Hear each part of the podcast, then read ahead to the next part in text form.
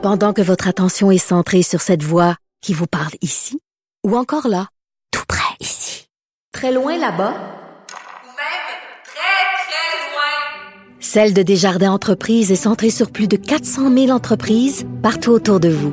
Depuis plus de 120 ans, nos équipes dédiées accompagnent les entrepreneurs d'ici à chaque étape pour qu'ils puissent rester centrés sur ce qui compte, la croissance de leur entreprise. Comme les autres. Si c'est vrai qu'on aime autant qu'on déteste, Martineau, C'est sûrement l'animateur le plus aimé au Québec. Vous écoutez Martineau. Cube Radio.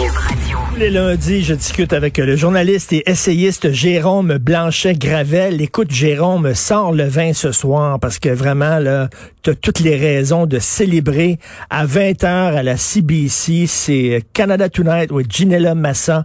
C'est la première fois qu'une femme voilée va animer une émission d'affaires publiques à la télévision canadienne. Quel grand, quel grand jour. Quel grand jour, effectivement. ben, c'est la, couverture de la nouvelle, d'abord. hein. Euh, ben, c'est Radio Cannes qui nous rapporte ça, d'abord. Euh, donc, comment, comment on présente ça? Ben, évidemment, c'est un grand jour pour euh, le Canada multiculturel, pour la diversité, pour les droits des femmes. Oh, quel grand jour pour les droits des femmes. Hmm. Ben Euh, oui. cu- Curieux point de vue. Donc, euh, évidemment, c'est il y a toute une célébration autour de l'arrivée de, de cette journaliste-là. Euh, pourquoi hein, c'est si positif ici alors que ce ne l'est pas nécessairement dans le monde arabe, dans le monde musulman? C'est, pas la première fois que je le soulève, mais ça, ça mérite de l'être encore. Euh, regardez la télévision, regardez des chaînes dans le monde arabe. euh, la grande majorité, euh, je pense pas me tromper, là, euh, des, des commentatrices ne portent pas vraiment le voile. Euh, du moins, il y en a un bon, un, un bon pourcentage des femmes dans les pays musulmans sont pas voilées à la télévision. hein. Donc, euh, pourquoi ici il faudrait en faire une célébration? Euh, Il faudrait euh, voir ça comme une avancée tellement positive pour le genre humain. C'est toujours la grande question parce qu'il y a vraiment un décalage complet là, entre. euh, on dit qu'on dirait qu'on vit pas à la même époque. euh, Ben genre, oui. Mais, mais ben, en plus, on occulte totalement la signification du voile. On n'en parle pas, mais veut dire, un morceau de vêtement, ça, ça- ça- ça lance un message. C'est pas pour rien que les femmes doivent se voiler dans le monde musulman, dans certains, certains pays, et pas les hommes.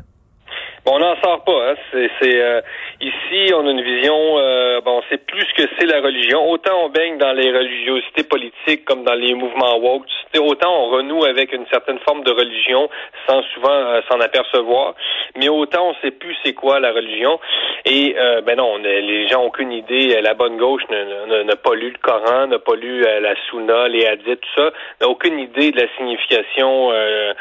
Euh, du voile. Le voile, c'est pas un accessoire de mode. Tu sais, ici, on a cette vision-là. Nous, on a des grands couturiers qui ont euh, qui ont désigné des, des hijabs, euh, euh, dont des grandes marques euh, Dior et, et compagnie. Je, je sais pas si c'est Dior, là. On c'est à vérifier, mais il y a eu des, ce genre de marques-là qui en ont fait. Nike avec son hijab de sport. Donc, nous, on pense que c'est un agrément euh, visuel, donc que ça fait un peu mais euh, c'est c'est évidemment euh, euh, faire abstraction en toute la dimension théologique. Donc, c'est quoi le voile? Évidemment, c'est faire preuve de soumission. Hein, la soumission envers Dieu. Euh, islam, je le rappelle, veut dire soumission. Hein, c'est ça le mot islam. Euh, donc, c'est c'est- en même temps, c'est la paix. Hein. Islam, ça veut dire la paix et la soumission, mais on, on comprend que si vous voulez avoir la paix, vous devez vous soumettre. Et est-ce qu'on accepterait, Jérôme, qu'un homme anime une émission d'affaires publiques? À Radio-Canada aux heures de grande écoute, là, on parle de 20 heures, avec une grosse croix dans le cou?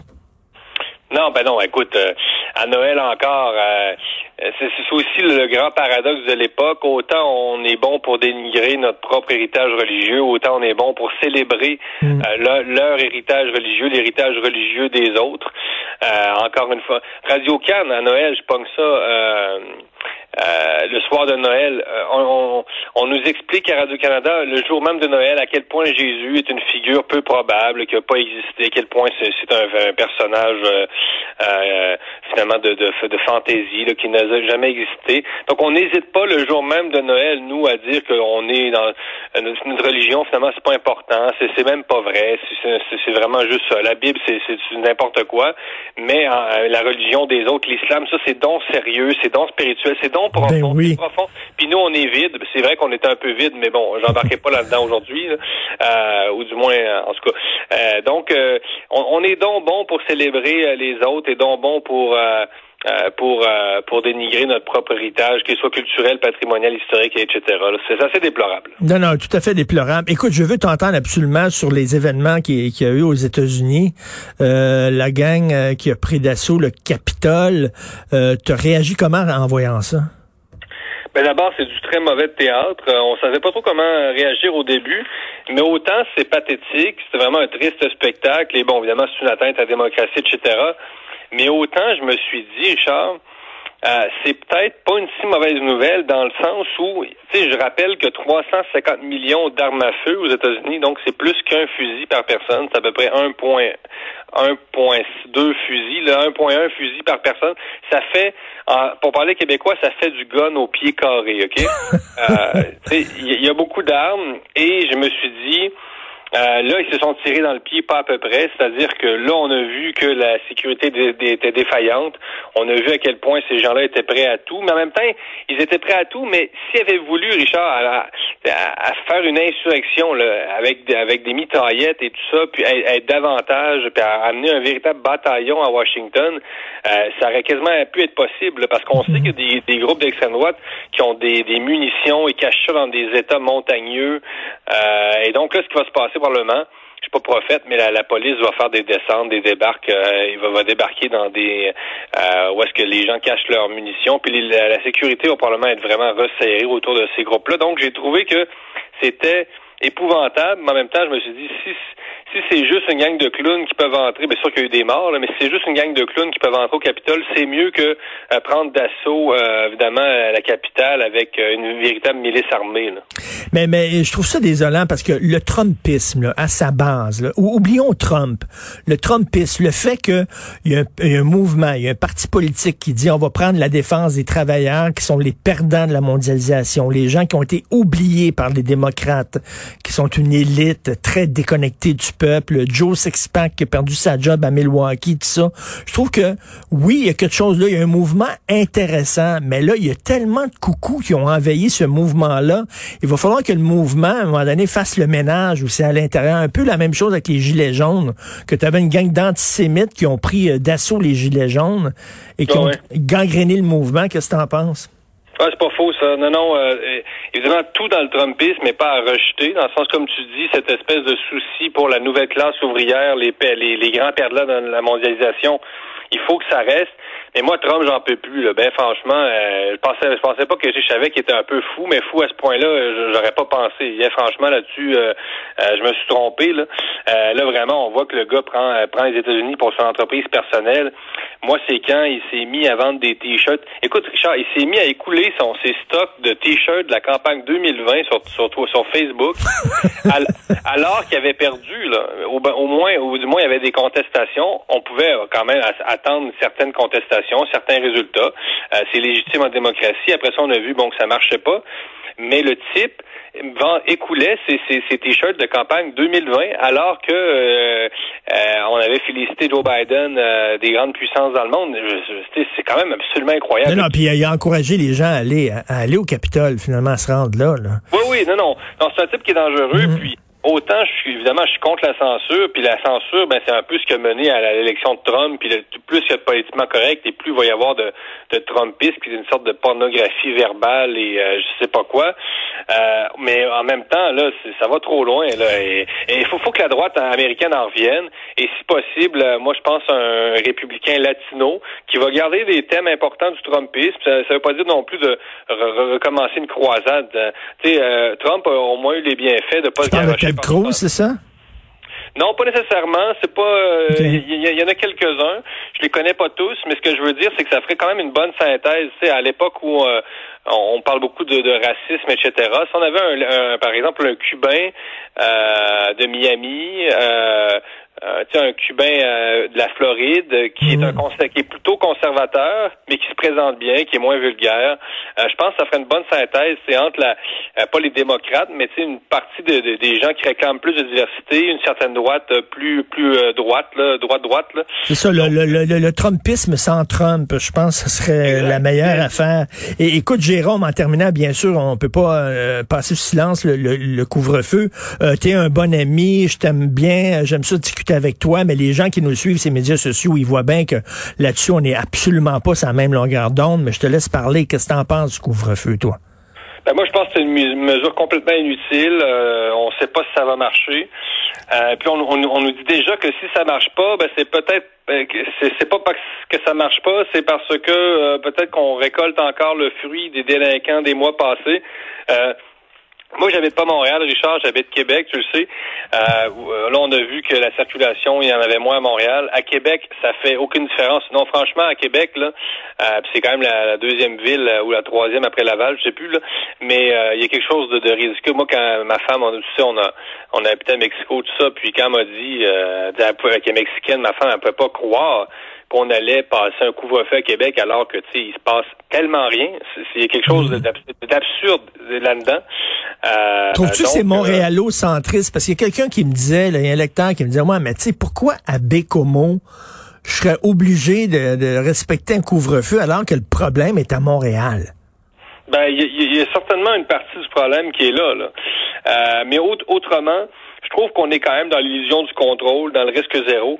Écoute, les mesures sanitaires qu'on pouvait prendre dans certains commerces euh, étaient vraiment un peu plus, puis on, en arrivait là avec un scaphandre, et les employés avaient presque un scaphandre eux autres. Donc, on, on, si on n'est plus capable de tolérer que des, des commerces euh, euh, limitent le nombre de gens à l'intérieur, euh, que, les employés aient une visière de soudeur plus un masque chirurgical et qui sont en plus placés derrière des baies vitrées. Et là qu'on on pense que c'est encore trop risqué, là il faut se poser des questions. Est-ce que est-ce qu'on on, on manque pas d'équilibre euh, là-dedans? Parce que moi dans le fond, Richard, c'est pas une question euh, tu sais, c'est pas euh, les libertés, faut en parler, c'est important. Je, suis- je suis plutôt libéral, mais c'est pas juste une question de ah mais une atteinte à mes droits. C'est une question de quel genre de société, dans quelle société on veut vivre, quel rapport on a euh, à la société. Et là, euh, et là, je pense qu'on est déjà aussi dans le, euh, ça, ça nous fait plus de tort que, que de bien. Là. Je pense qu'on a dépassé déjà le, le stade euh, des dommages collatéraux.